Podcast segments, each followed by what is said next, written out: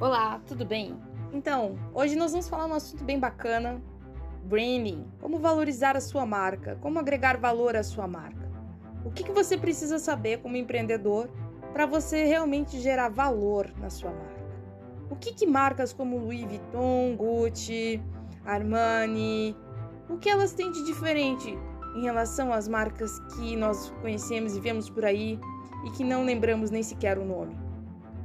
Bom, Além de você pensar que existe dentro do branding uma parte de luxury branding, ou seja, uma parte em que você foca exatamente nesse mercado de luxo, você tem que pensar que o tratamento para você criar uma marca como essa tem que pensar em estratégia de mercado, inteligência de mercado e público-alvo e percepção de valor.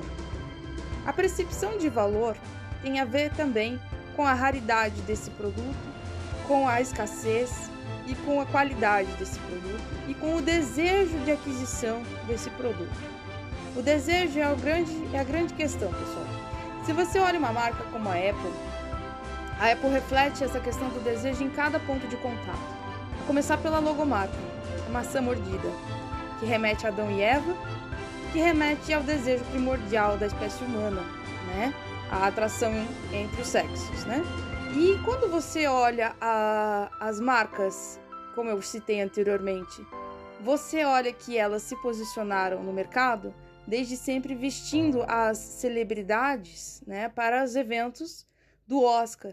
Então, para quem não sabe, é, essas casas tradicionais de moda, de haute couture é, francesas, elas, elas eram tradicionalmente, antigamente, só produziam vestidos para celebridades, né? Elas não vendiam, elas não tinham essa escala que hoje nós conhecemos. E depois de um tempo, elas passaram a escalar, né? E a vender os produtos a um custo que para elas é menor, mas que acaba valendo a pena porque existe uma grande, um grande, uma grande quantidade de consumo. Então, elas fizeram isso acompanhando o mercado, né? E se expandindo e gerando valor e o desejo de aquisição. É por isso que você tem que pagar caro para ter um produto de uma marca que você sente que vale aquele preço que você está pagando, que se torna então um orgulho para seu proprietário. Então, normalmente, ah, você vê muito de evangelismo de marca em marcas como a Apple e vê filas longas para as pessoas pegarem um produto na hora do lançamento do novo iPhone, por exemplo, porque existe um evangelismo, existe um orgulho em estar aqui adquirindo aquele produto, existe um senso até mesmo de autorrealização e existe uma extensão, né, de é, é, vamos dizer assim, de personalidade daquele consumidor em relação àquela marca. Tamanha é a influência de marcas como essa que tem pessoas que chegam a tatuar a logomarca da Apple, né, como sentido de é, estar é, fazendo parte daquilo, fazendo parte daquele movimento.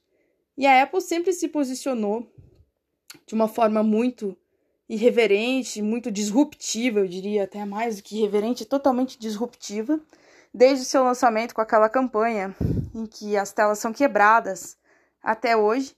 É, a grande questão é, é se, é, gostar da Apple é igual a pensar é, diferente, a criar um universo próprio criativo.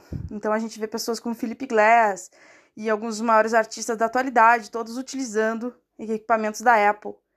Então é fazer parte deste movimento, criar um movimento a partir da marca, usar elementos como storytelling, usar elementos de integração e de agregar valor a esta marca.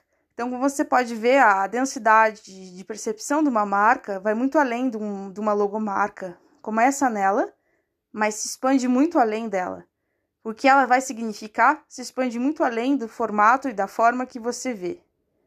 Então, quando você vai pensar numa estratégia de identidade visual, quando você vai pensar numa estratégia de criar um site, como você vai pensar numa estratégia de agregar valor à sua marca, Cada ponto de contato é um cartão de visita da sua marca.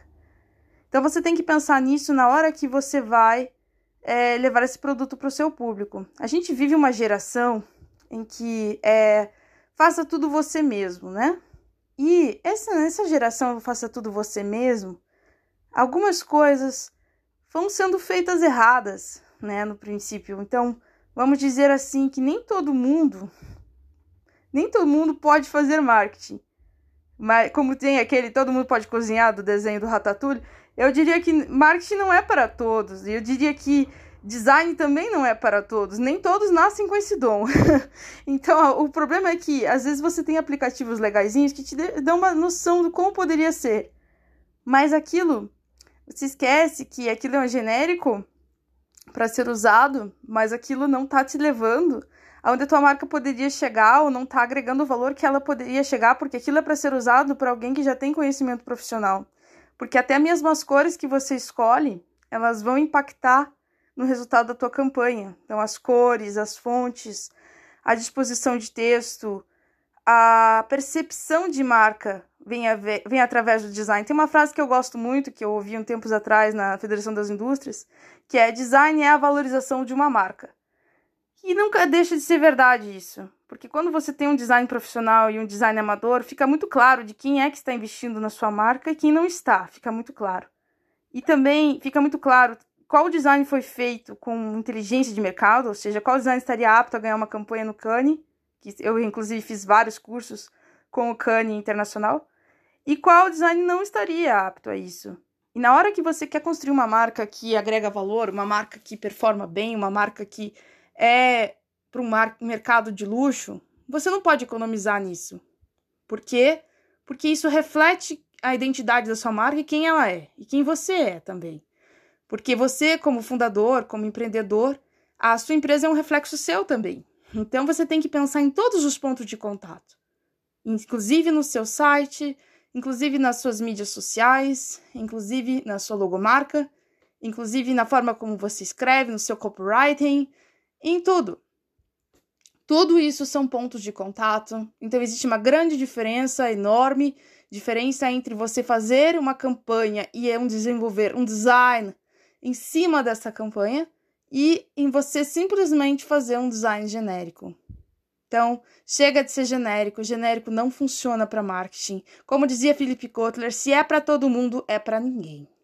Marketing não é para todo mundo. Marketing é para quem sabe fazer. Venha para o Web for Change.